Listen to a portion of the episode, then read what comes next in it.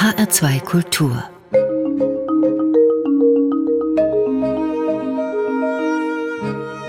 Doppelkopf. Mit Stefan Hübner. Und ich mache es uns jetzt erstmal ein wenig festlich mit einem Ausschnitt nämlich aus der akademischen Festovertüre von Johannes Brahms, Opus 80 in C-Moll, um genau zu sein, mit dem HR Sinfonieorchester unter Hugh Wolf. Denn mein Gast heute im Doppelkopf auf HR2 Kultur ist ein gleich mehrfach preisgekrönter Umwelt- und Artenschützer.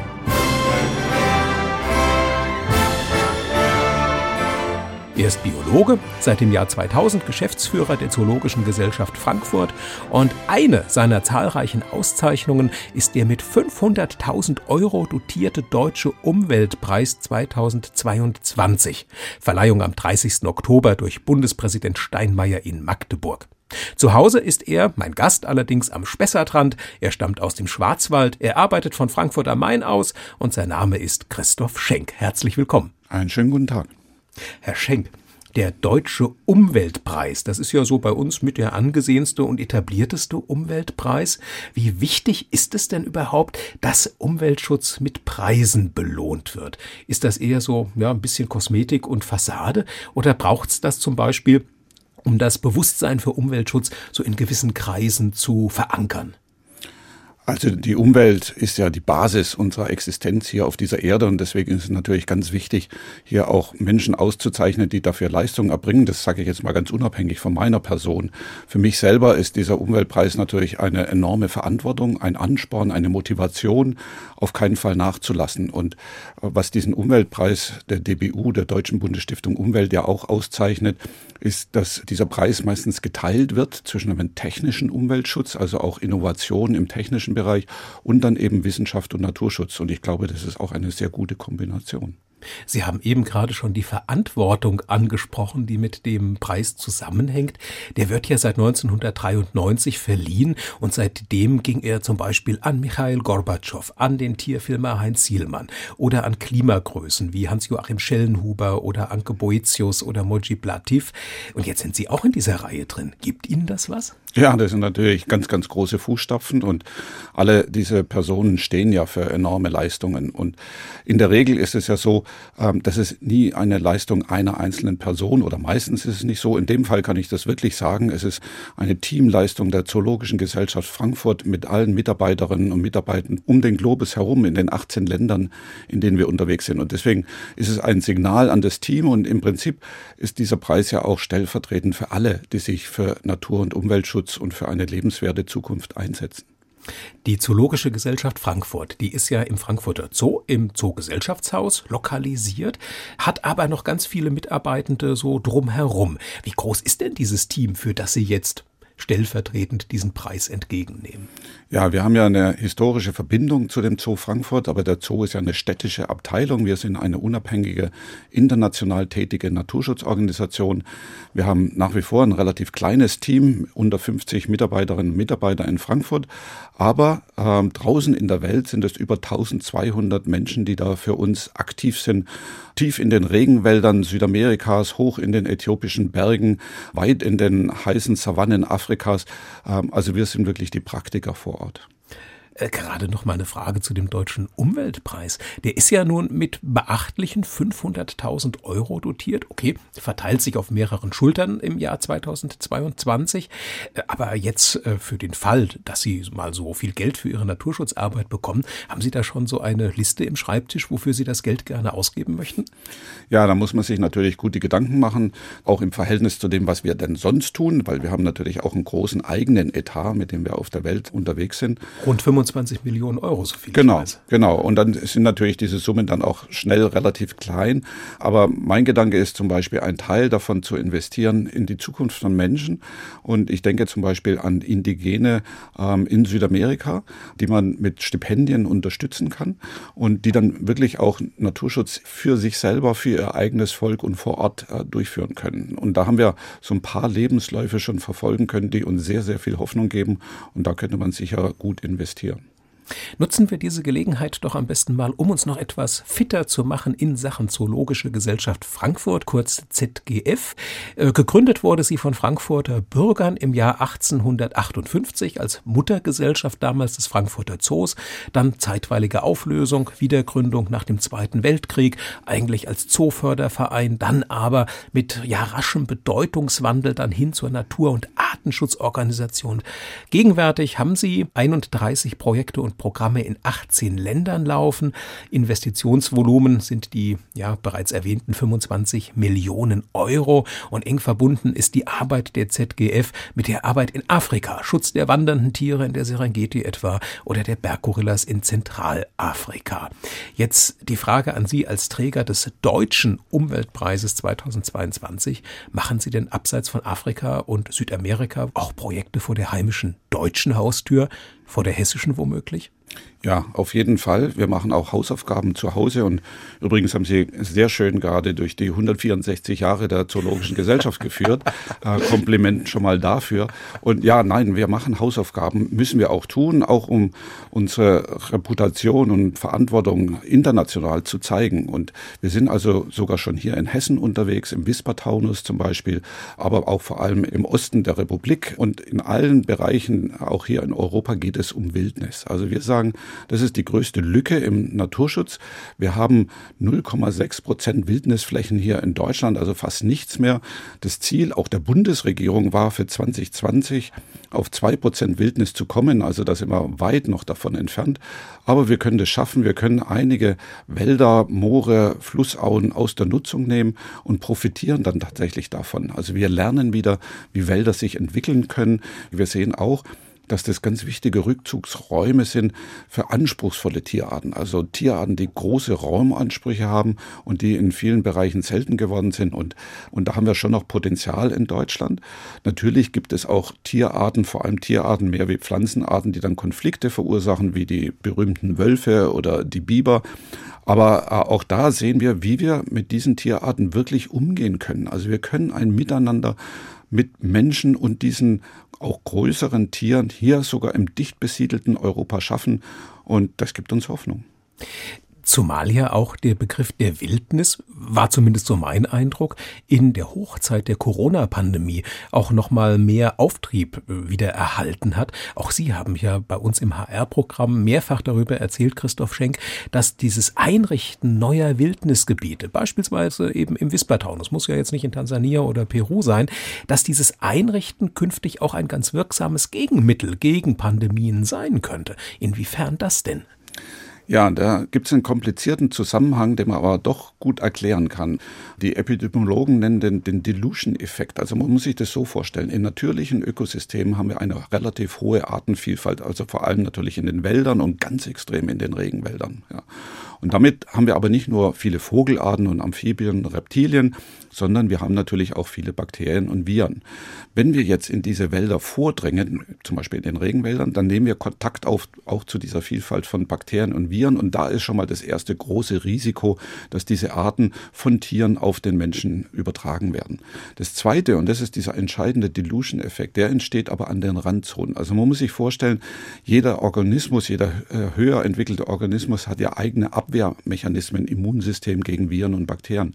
Das heißt, die müssen ständig sich an das anpassen und das können sie natürlich nicht besonders gut, wenn es ganz viele verschiedene Arten gibt. Wenn jetzt aber in diesen Kontaktzonen der Mensch auftritt und seine Haustiere und die anderen Arten alle sehr stark reduziert, dann haben wir plötzlich ganz wenige Arten, aber die in ganz hoher Zahl. Also eigentlich ideal für Bakterien und Viren. Und genau das sehen wir bei ganz vielen Krankheiten. Und das war übrigens auch schon vor Corona absolut bekannt. Also das heißt, auch diese tragische und unglaubliche Pandemie globalen Ausmaßes ist auch menschengemacht.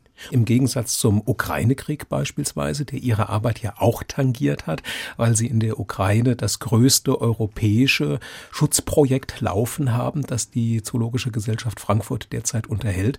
Im Gegensatz zum Ukraine-Krieg haben sie eigentlich mit so etwas wie der Corona-Pandemie gerechnet und haben sich ein Stück weit auch in ihren Sorgen bestätigt gefühlt in dem Moment, als es soweit war.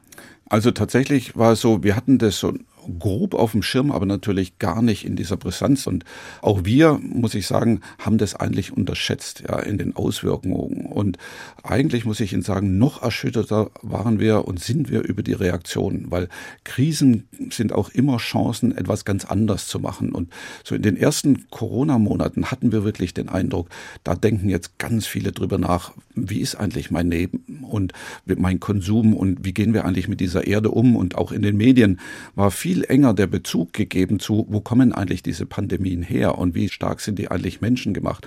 Und das haben wir jetzt alles verloren über diese zweieinhalb Jahre.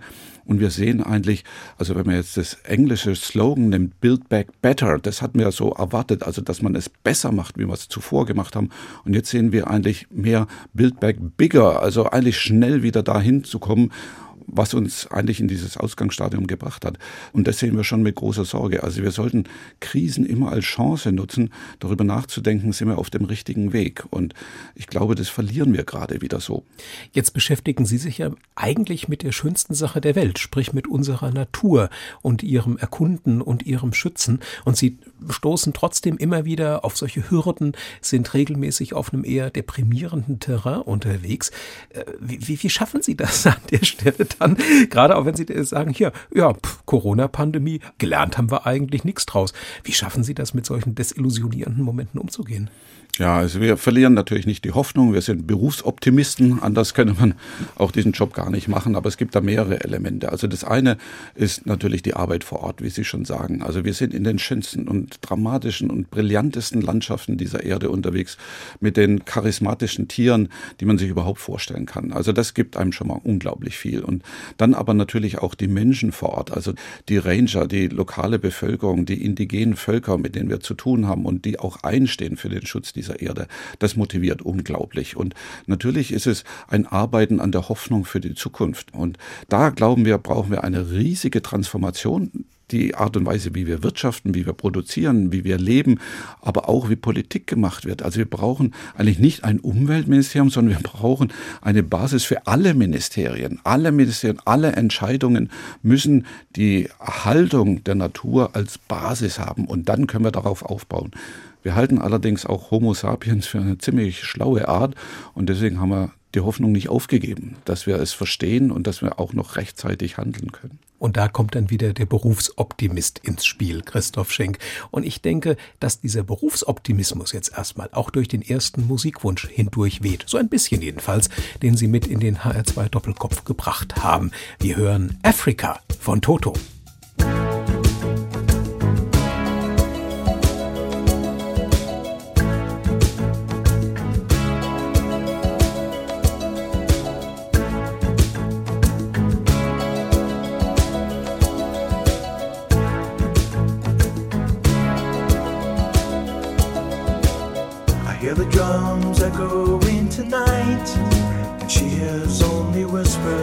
some quiet conversation.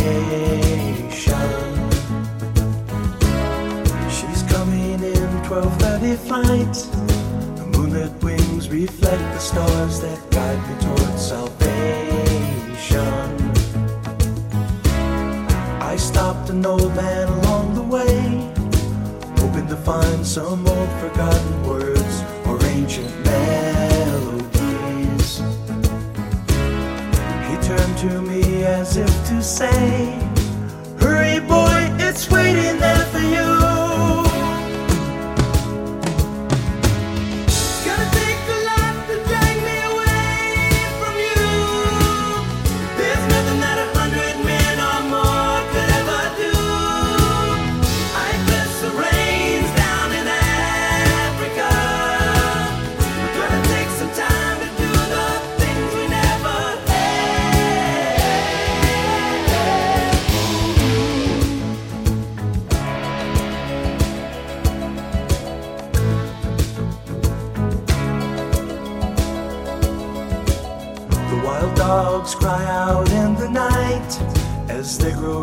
Restless, longing for some solitary company. I know that I must do what's right, sure as Kilimanjaro rises like Olympus above the Serengeti. I seek to cure what's deep inside. Frightened of this thing that I've become.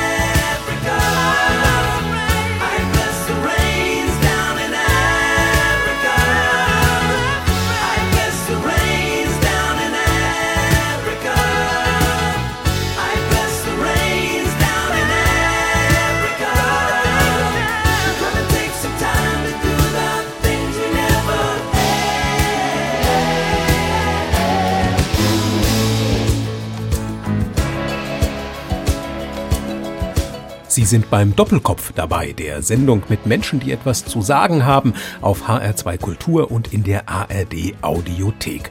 Ich bin Stefan Hübner und ich freue mich über meinen heutigen Gast Christoph Schenk, der Träger des Deutschen Umweltpreises 2022, leitet als Geschäftsführer die Geschicke der Zoologischen Gesellschaft Frankfurt.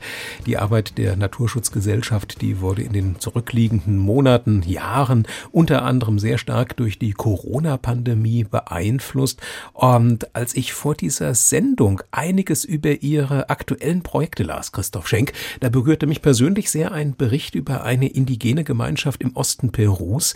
Denn als die Pandemie auch in diesen Winkel der Erde vordrang, da nahmen diese Indigenen das sehr ernst, zogen sich in einen freiwilligen Lockdown in ihre Gemeinden zurück und trotzdem konnten sie sich nicht vollends schützen.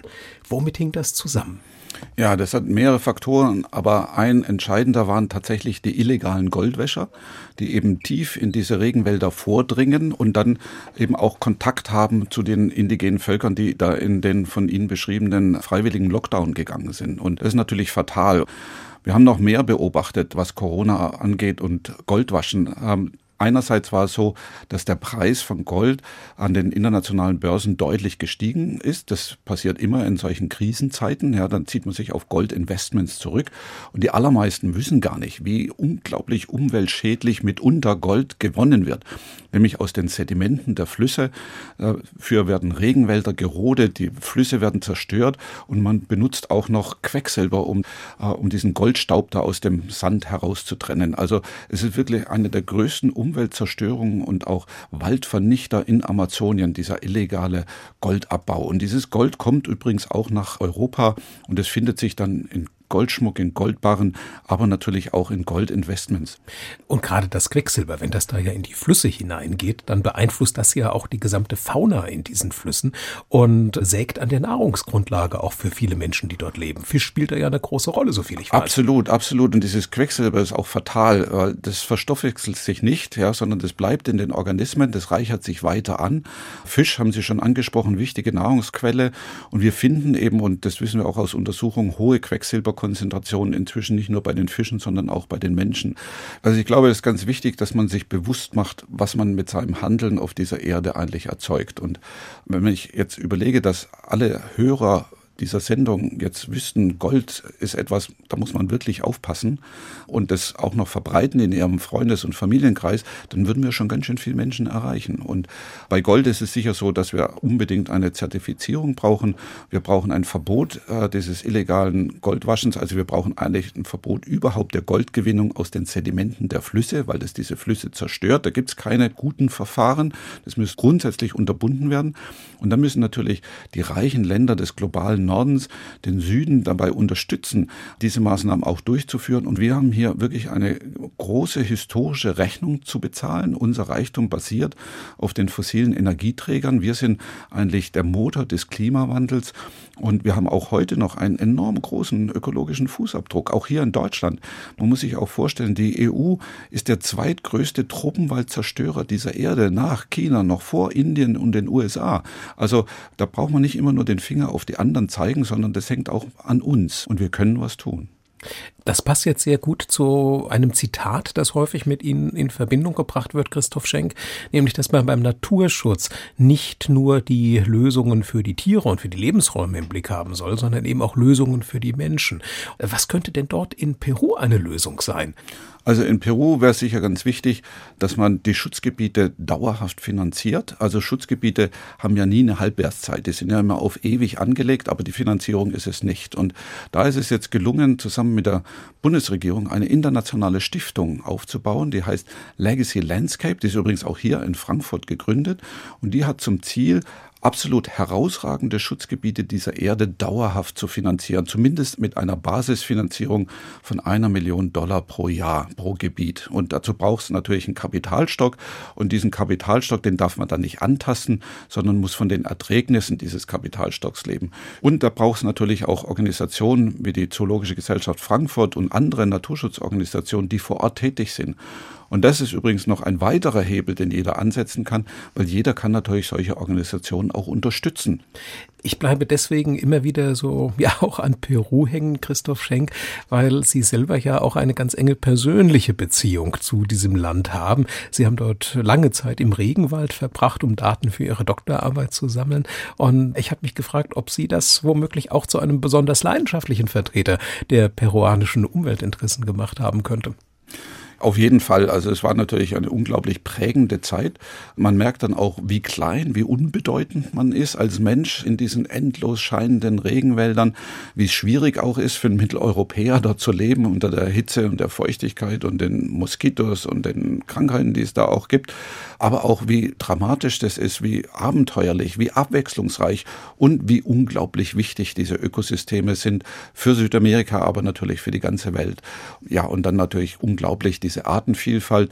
Also in dem Manu-Nationalpark, in dem wir da lange gelebt und gearbeitet haben, da gibt es 1030 Vogelarten. Jede zehnte Vogelart der Welt kommt dort vor. Ja, also eigentlich unvorstellbar. Und wir haben immer Rekordwerte bei den Artenzahlen, wenn wir uns Schmetterlinge angucken, wenn wir uns Baumarten pro 100 Hektar angucken, bei allem. Also es sind wirklich die Schatzkammern der Erde, es sind die Zentralbibliotheken. Das ist das, worauf unsere Zukunft eigentlich aufbaut. Wenn wir uns überlegen, dass alleine 70 Prozent der Medikamente ihren Ursprung in pflanzlichen Wirkstoffen haben, dann sehen wir, was für ein unglaubliches Potenzial ja auch diese Regenwälder für unsere Zukunft noch äh, haben und wie viel Geheimnisse und Schätze da eigentlich vorhanden sind. Und was wir eben auch dort ganz deutlich gemerkt haben, ist, was heißt denn Wildnis? Und da gibt es einen schönen englischen Ausspruch dazu, der heißt, Wildnis ist eigentlich the will of the land, also der Wille des Landes und der Landschaft und nicht eine Art Homo sapiens, uns, ja, die wir alles dominieren und gestalten. Ja.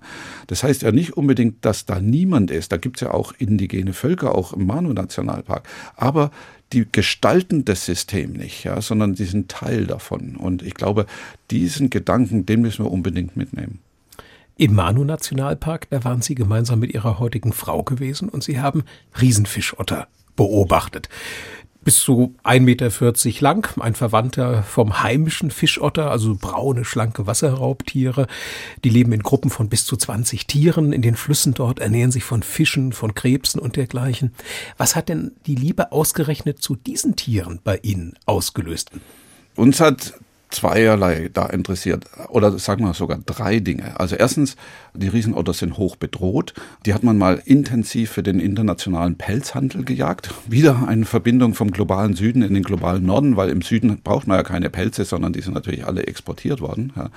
Und deswegen findet man die nur noch in Restbeständen in ganz abgelegenen Regionen. Also Artenschutz und damit natürlich vor allem auch Lebensraumschutz, das ist so das übergeordnete Thema. Das zweite ist, die sind tagaktiv und sind soziallebend, also sind unglaublich spannende Tiere. Ja. Die haben zum Beispiel Babysitter, ja, wo sie dann ihre Jungen in den Höhlen zurücklassen und dann wird immer einer abgeordnet, der dann auf die Jungen da aufpassen muss, ja, so dass die Gruppe gemeinsam ausreichend Fische jagen kann. Ja. Ähm, dann haben die noch ein paar echte Vorteile für den beobachtenden Biologen. Die haben nämlich ein Kehlfleckmuster und das ist individuell unterschiedlich, also wie so ein Fingerabdruck nur in großer Dimension, so dass man den auch erkennen kann. Das heißt, man kann dann ganze Lebensgeschichten von einzelnen Individuen nachvollziehen. Ja. Also wie so Chroniken. Ja. Also die schwimmen dann irgendwo anders hin, bilden eine neue Familie, haben wieder Junge, ja, die gehen wieder woanders hin. Also man kann eigentlich sehr, sehr viel an diesen Tieren beobachten und erforschen. Und dann sind die auch noch Indikatoren. Also wenn wir heute Riesenotter in südamerikanischen Flüssen finden, dann wissen wir, also die Welt ist eigentlich noch in Ordnung dort. Alles diese Faktoren waren für uns ganz wichtig und dann natürlich diese einzigartigen Lebensräume, in denen die vorkommen. Diese Begeisterung für Riesenfischotter, wird die von den Menschen in Peru geteilt, Christoph Schenk? Ich meine, es sind ja auch Raubtiere. Und wenn ich da jetzt an das gespaltene Verhältnis zum Beispiel der Deutschen zum Wolf denke, stellt sich mir die Frage, sind die Peruaner bezüglich der Otter auch so ein bisschen so hin und her gerissen zwischen Faszination und Besorgnis? Also tatsächlich ist es so, dass ursprünglich die Menschen deutlich entspannter waren wie wir. Ja, die Menschen sind nämlich die Indigenen vor Ort und die haben über Jahrhunderte mit den Riesenottern zusammengelebt. Die haben die Tiere nicht gejagt, die hatten keinen Bedarf an den Tieren. Das Fleisch isst man nicht, das schmeckt nicht gut, Felle brauchten die nicht, ja, und Fische gab's für alle genug. An einigen Punkten sehen wir jetzt, dass dieses ursprüngliche Verhalten sich verändert, also dass man doch Sorgen hat, die Otter fressen zu viele Fische weg, aber das ist wirklich punktuell. Was aber gelungen ist über die Jahrzehnte der Projektarbeit mit unseren Teams da in Peru ist, dass man die Riesenotter wirklich als, wir nennen das so Flagship Species, also so eine herausragende Art, die eine ganze Palette an Botschaften transportiert, dass man diese Art dahin bekommen hat. Und tatsächlich gibt es Riesenotter Festivals, es gibt Riesenotter Bücher, es gibt Malbücher, es gibt Schulkursen, es gibt Riesenotter Facebook-Gruppen. Also Riesenotter wurden zum Symbol eines intakten Regenwaldes. Und das ist wunderbar, das zu sehen und auch wunderbar zu sehen, wie das dann auch Kinder und junge Menschen prägt und mitnimmt in eine bessere Zukunft. Sie haben ja unterm Strich dann wirklich mm, ja Monate, Jahre eigentlich in Peru verbracht, nicht nur als Otterforscher, sondern eben auch als äh, Projektleiter der Zoologischen Gesellschaft Frankfurt in diesem Land. Die Erfahrungen, die Sie dabei gemacht haben, haben die bei Ihnen auch so, ja zumindest ein bisschen die Weichen dafür gestellt, dass Sie dann in den, also gerade die in der Otterzeit, dass Sie am Ende in den Naturschutz gegangen sind und nicht den Weg etwa ja eines Wissenschaftlers an einem Forschungsinstitut eingeschlagen haben?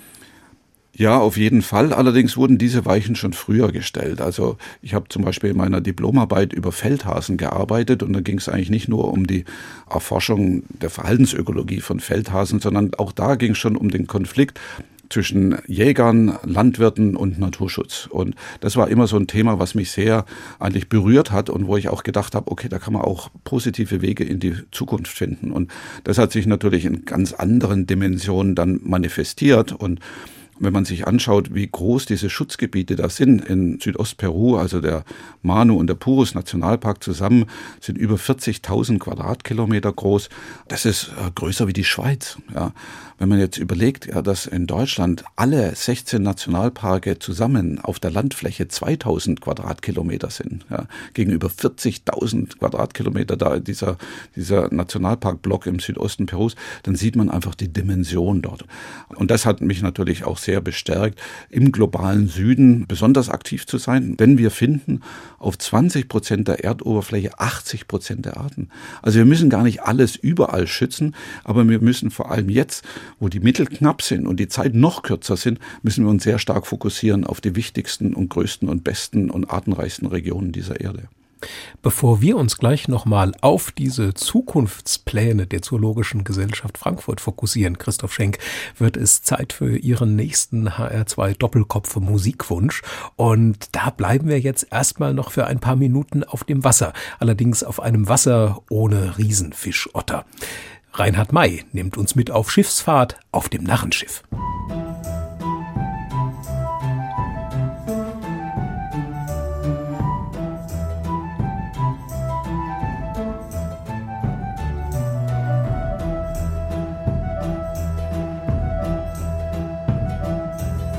Quecksilber fällt, die Zeichen stehen auf Sturm, nur blödes Kichern und Keifen vom Kommandoturm und ein dumpfes Mahlen grollt aus der Maschine. Und Rollen und Stampfen und schwere See, die Bordkapelle spielt Humba Täterä und ein irres Lachen dringt aus der Latrine. Die Ladung ist faul, die Papiere fingiert, die Lenzpumpen leck und die Schotten blockiert, die Lupen weit alle Alarmglocken läuten. Die Seen schlagen mannshoch in den Laderaum und Elmsfeuer züngeln vom Ladebaum, doch keiner an Bord vermag die Zeichen zu deuten.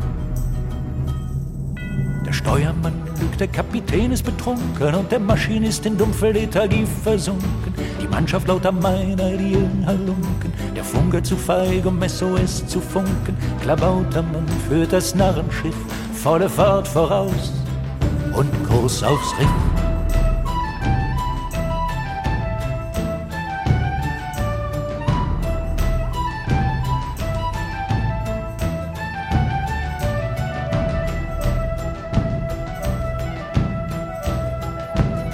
Am Horizont wetterleuchten die Zeichen der Zeit.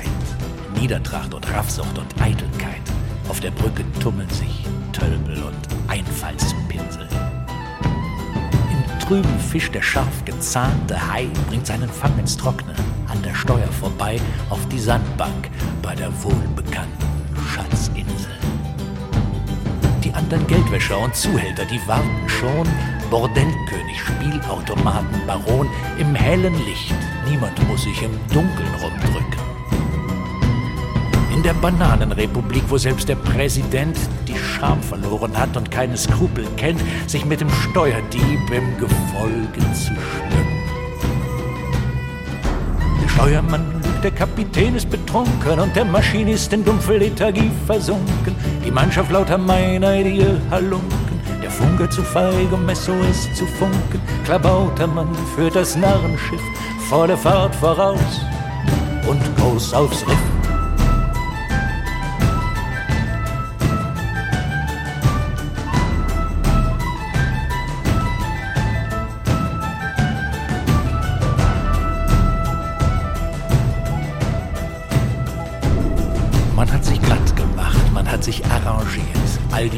Ideale sind havariert und der große Rebell, der nicht müd wurde zu streiten, mutiert zu einem servilen, giftigen Gnom und singt lammfromm vor dem schlimmen alten Mann in Rom seine Lieder.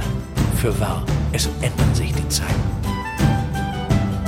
Einst junge Wilde sind gefügig, fromm und zahm, gekauft, narkotisiert und flügellahm, tauschen Samtpfötchen für die einst so scharfen Klauen. Und eitle Greise präsentieren sich keck mit immer viel zu jungen Frauen auf dem Oberdeck, die ihre schlaffen Glieder wärmen und ihnen das Essen vorkauen. Der Steuermann lügt, der Kapitän ist betrunken und der Maschinist in dumpfe Lethargie versunken. Die Mannschaft lauter meineidige Halunken, der Funke zu feig, um SOS zu funken. Klabautermann führt das Narrenschiff volle Fahrt voraus und Kurs aufs Riff.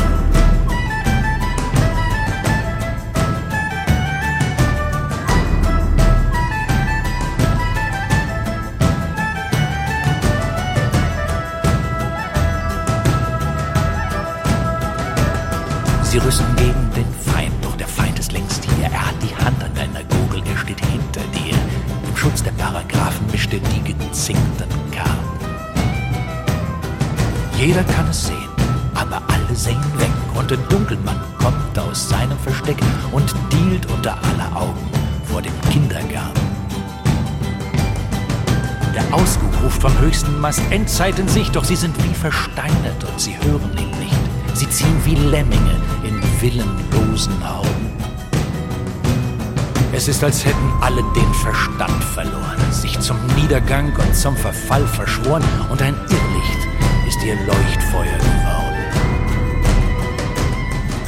Der Steuermann lügt, der Kapitän ist betrunken und der Maschinist in dumpfe Lethargie versunken. Die Mannschaft lauter meineidige Halunken, der Funker zu feig, um SOS zu funken. Der Bautermann führt das Narrenschiff volle Fahrt voraus und Kurs aufs Riff.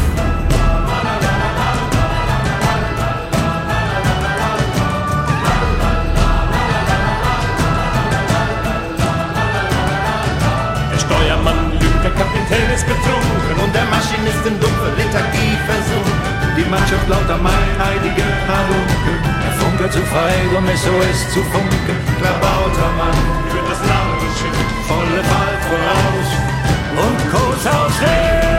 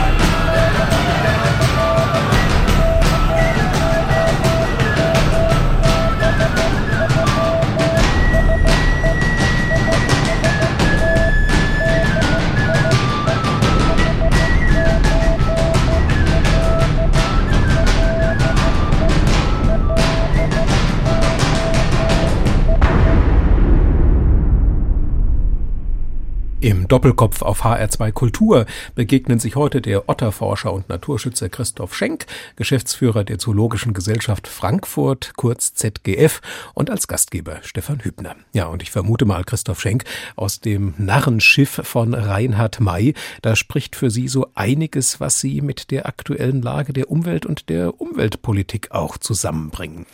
Absolut. Also das ist tatsächlich so der Zustand dieser Erde und im Ausguck sitzen wirklich die Wissenschaftsgemeinschaft und ähm, ruft immer wieder Alarm und wird nicht gehört. Und die Dramatik dieser Dreifachkrise aus Klimawandel, Biodiversitätsverlust und Pandemien ist nicht ausreichend erkannt. Und der Bundeskanzler hat ja vor kurzem verkündet, dass die Mittel für den internationalen Biodiversitätsschutz verdoppelt werden. Absolut gut, richtig, muss man auch Applaus für geben. Aber, jetzt kommt das große Aber, das sollen 1,5 Milliarden pro Jahr sein bis 2025. Aber diese gleiche große Volkswirtschaft gibt pro Jahr 65 Milliarden in umweltschädliche Subventionen. Das sind Steuererleichterungen, sind Vergünstigungen, sind Förderungen, die sich negativ für die Umwelt auswirken. Also 40 mal so viel wird ausgegeben zur Zerstörung der Umwelt, wie wir bereit sind, international für den Schutz zum Beispiel dieser absolut global wichtigen Regenwälder aufzuwenden. Und da sehen wir immer noch ein ganz, ganz großes Missverhältnis. Da kommt jetzt der Wunsch an die Politik nach mehr Aufrichtigkeit, aber auch nach bewussterem Mitteleinsatz. Auf der anderen Seite stehen ja jetzt einige wegweisende Entwicklungen an. Eine dieser Entwicklungen möchte ich da gerne nochmal exemplarisch herauspicken und das ist das 30-Prozent-Ziel. Was hat es denn mit diesem 30-Prozent-Ziel auf sich? Also das 30-Prozent-Ziel sagt, dass wir 30 Prozent der Erdoberfläche unter Schutz stellen müssen, und zwar an Land wie auch in den Meeren. Und wir sind jetzt an Land bei ungefähr 16 Prozent, je nachdem, wie man das berechnet. Aber da finden sich auch viele sogenannte Paper Parks darunter, also Schutzgebiete, die es nur auf der Landkarte gibt, die aber völlig unterausgestattet sind, was Personal und was Finanzen angeht. Also 30 Prozent heißt, wir müssen das wirklich richtig unter Schutz bekommen, die, die wir schon haben. Und wir müssen fast das Doppelte nochmal ausweisen. Und Das ist wirklich eine unglaubliche Herkulesaufgabe, denn äh, wenn wir jetzt zum Beispiel die Gründung des ersten Nationalparks Yellowstone in Amerika als so Grundansatz dieser Schutzgebietsbewegung sehen, 1872, also vor 150 Jahren, sind wir auf 16 Prozent gekommen. Und jetzt müssen wir in acht Jahren, weil dieses Ziel soll eigentlich bis 2030 erreicht werden, also sollen wir in acht Jahren auf das Doppelte kommen. Da kann man sich schon vorstellen, was das für unglaubliche Herausforderungen sind. Aber das ist nicht irgendein hehres Ziel, sondern die Wissenschaftsgemeinschaft ist sich einig, das müssen wir unbedingt tun, um diese Erde zu stabilisieren. Und da gibt es übrigens auch gute Studien, zum Beispiel von den Vereinten Nationen aus dem letzten Jahr. Die haben das mal berechnet, was das denn für den Klimawandel bedeutet. Und das würde bedeuten, dass wir 500 Gigatonnen CO2 dort lassen, wo sie eigentlich hingehören und nicht in die Atmosphäre entlassen, wenn wir dieses Schutzziel erreichen. Und das sind die Emissionen von 100 Jahren, und zwar nicht irgendwie von Liechtenstein, sondern von den Vereinigten Staaten von Amerika. Gleichzeitig haben die aber auch in dieser Studie noch angeguckt, was macht es denn für die Biodiversität, also für den Artenschutz. Und da haben die gesehen, dass wir neun von zehn Tierarten erhalten könnten, die bedroht sind, wenn wir diesen Schutz tatsächlich umsetzen. Also eigentlich kann das nicht die Frage sein, ja oder nein, sondern wie machen wir das und wie finanzieren das und wie finden wir die besten Regionen dieser Erde dafür. Ja, und wie soll dieses wie dann aussehen? Denn ich meine, wenn jetzt die Wissenschaftscommunity sagt, hier, das muss passieren, denke ich, sagt die das ja auch, weil sie der Ansicht ist, das ist eben möglich. Sie hatten es ja auch gerade schon angedeutet. Sie hatten aber auch schon gesagt, die Politik hört teilweise nicht so auf die Wissenschaftscommunity, wie es sinnvoll wäre. Wie lässt sich also dieses 30-Prozent-Ziel erreichen? Also ich denke, wenn die Menschen erkennen, wie dramatisch das ist und dass wir das tun müssen und dass es für uns vor allem wichtig ist, dass wir es tun, dass wir uns damit Optionen für die Zukunft offen halten. Wir müssen uns ja überlegen, wir sind am Scheideweg. Also entweder können wir weiter im Fahrersitz bleiben und bestimmen, wohin die Richtung geht, oder die Naturgesetze werden das für uns tun. Und zum Beispiel die Menschen im Ahrtal hatten keine Möglichkeit mehr zu entscheiden, ob jetzt ihr Haus weggespült wird oder nicht. Aber wenn wir uns diese Option offen lassen, dann können wir entscheiden, was auf dieser Erde passiert. Und deswegen ist es eine absolute Notwendigkeit. Was man natürlich auch sehen muss, das muss auf Landebene, auf Staatenebene umgesetzt werden. Immerhin haben schon über 100 Staaten gesagt, wir sind da dabei, wir wollen das. Aber jetzt muss man natürlich anschauen, so ein dicht besiedeltes Land wie Deutschland, das wird nicht 30 Prozent der Landesfläche unter Schutz stellen können.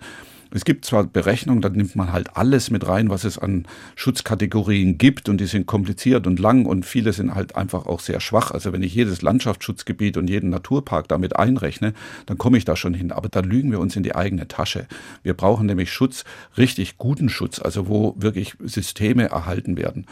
Und da kann aber Deutschland natürlich dazu beitragen, wenn sie es auf der eigenen Landesfläche nicht hinbekommen, in anderen Ländern, wo die Gebiete noch viel bedeutender sind für die Erde, dort beizutragen, dass diese Gebiete geschützt werden können. Und das muss natürlich primär, ähm, müssen das Mittel sein, aber auch Kapazität, Aufbau, politische Initiativen, alles zusammen. Von daher, wir müssen als Erde zusammenstehen und äh, das sind große Herausforderungen.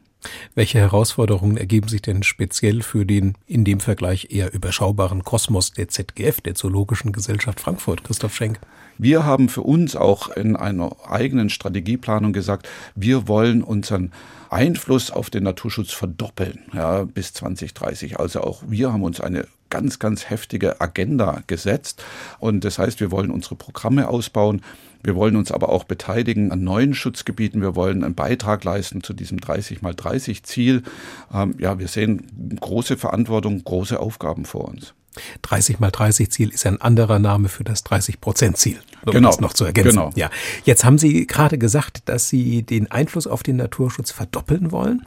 Wenn ich jetzt mal schaue, wie sich im Laufe der Jahre Ihre Projektzahlen entwickelt haben. 2009 waren Sie ja schon mal hier zu Gast im HR2 Doppelkopf. Damals hatten Sie noch 70 Projekte in 25 Ländern. Jetzt sind es 31 Projekte in 18 Ländern.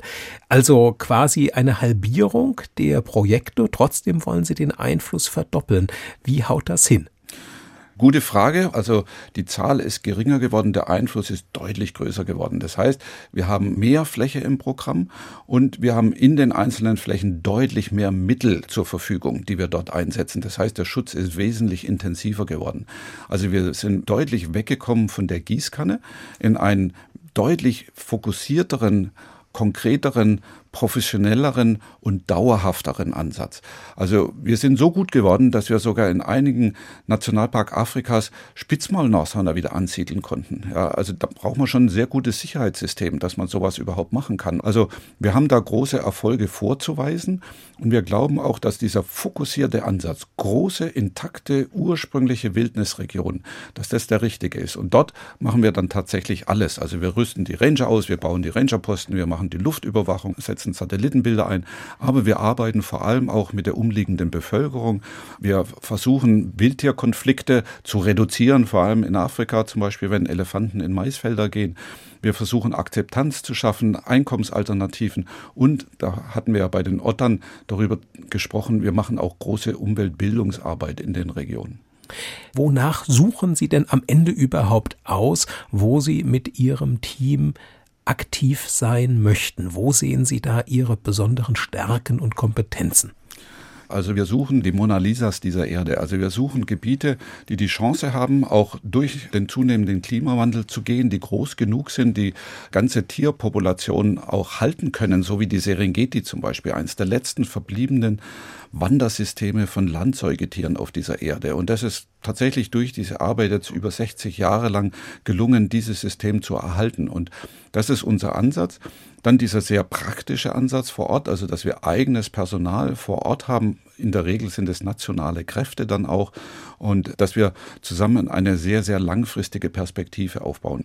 Ich erwähnte es zu Beginn schon, aus der Zoologischen Gesellschaft Frankfurt ist ursprünglich der Zoologische Garten mal hervorgegangen.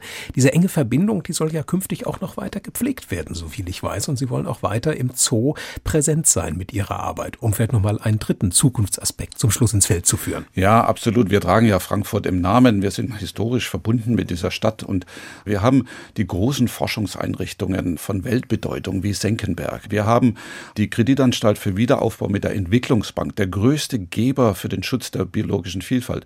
Wir haben die herausragende Goethe-Universität und wir haben die Zoologische Gesellschaft Frankfurt und den Zoo Frankfurt. Und die Vorstellung, äh, die wir so bauen für die Zukunft, ist ein Frankfurt Conservation Center.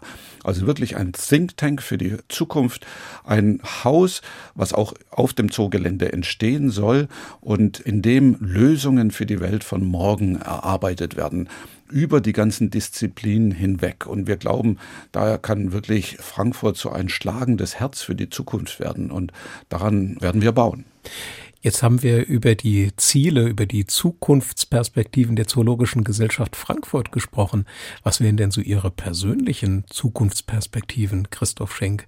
Irgendwann nochmal für ein paar Jahre zurück zu den Riesenottern oder die Feldhasen nochmal beobachten auf den Feldern im Spessart oder geht's in eine ganz andere Richtung? Also ich freue mich immer, wenn ich Feldhasen sehe und ich freue mich absolut grandios, wenn ich Riesenotter sehe. Aber ein Zurück in die Feldforschung, das wird es für mich sicher nicht geben. Dafür ist die Lage der Welt zu dramatisch. Was ich unbedingt möchte, ist meine wie auch immer verbliebene Lebenszeit zu nutzen, einen wirkungsvollen Beitrag zu leisten für die Zukunft. Also ich denke, das bin ich schon unseren eigenen Kindern schuldig, aber auch natürlich insgesamt allen Kindern und allen heranwachsenden Generationen dieser Erde. Und wenn man Biologe ist und Naturschützer, dann fragt man sich natürlich immer, also die Lebenszeit ist eng begrenzt und die läuft sehr, sehr schnell. Was kann man da am besten tun? Und da bin ich außerordentlich froh und eigentlich auch schon privilegiert, für und mit dieser Zoologischen Gesellschaft Frankfurt zu arbeiten. Also das heißt, der Weg geht in die Zukunft. Ähm, ich habe ja auch noch einige berufliche Jahre vor mir, aber auch danach kann ich mir eigentlich einen Ruhestand gar nicht vorstellen. Also dafür ist es zu unruhig auf dieser Welt und dafür können wir noch zu viel und zu Wichtiges Positives leisten. Und mit Blick auf die persönliche Playlist, die Sie in diesen Doppelkopf auf HR2 Kultur mitgebracht haben, Christoph Schenk, habe ich die Vermutung, dass Sie auch an der Existenz als Berufsoptimist künftig nichts ändern möchten. Denn durch den letzten Musikwunsch der heutigen Sendung, da weht auch noch so einiges an Optimismus. Sie haben sich ausgesucht, What a Wonderful World. Absolut. Also wir dürfen bei diesem tragischen und dramatischen Krisenszenario die Hoffnung nicht verlieren, weil die Hoffnung bringt uns in diese Zukunft. Und dafür passt dieses Lied unglaublich gut. What a wonderful world we are in. Und dieses Stück, das hören wir jetzt nicht in der bekannten Fassung von Louis Armstrong, sondern mit Jora Feitmann und dem Rastrelli Cello Quartett. Und damit leiten wir jetzt über ins weitere Programm. Diese Sendung, die finden Sie ab sofort als Podcast auf der Homepage von HR2 Kultur sowie in der ARD Audiothek. Und es verabschieden sich Stefan Hübner und Christoph Schenk.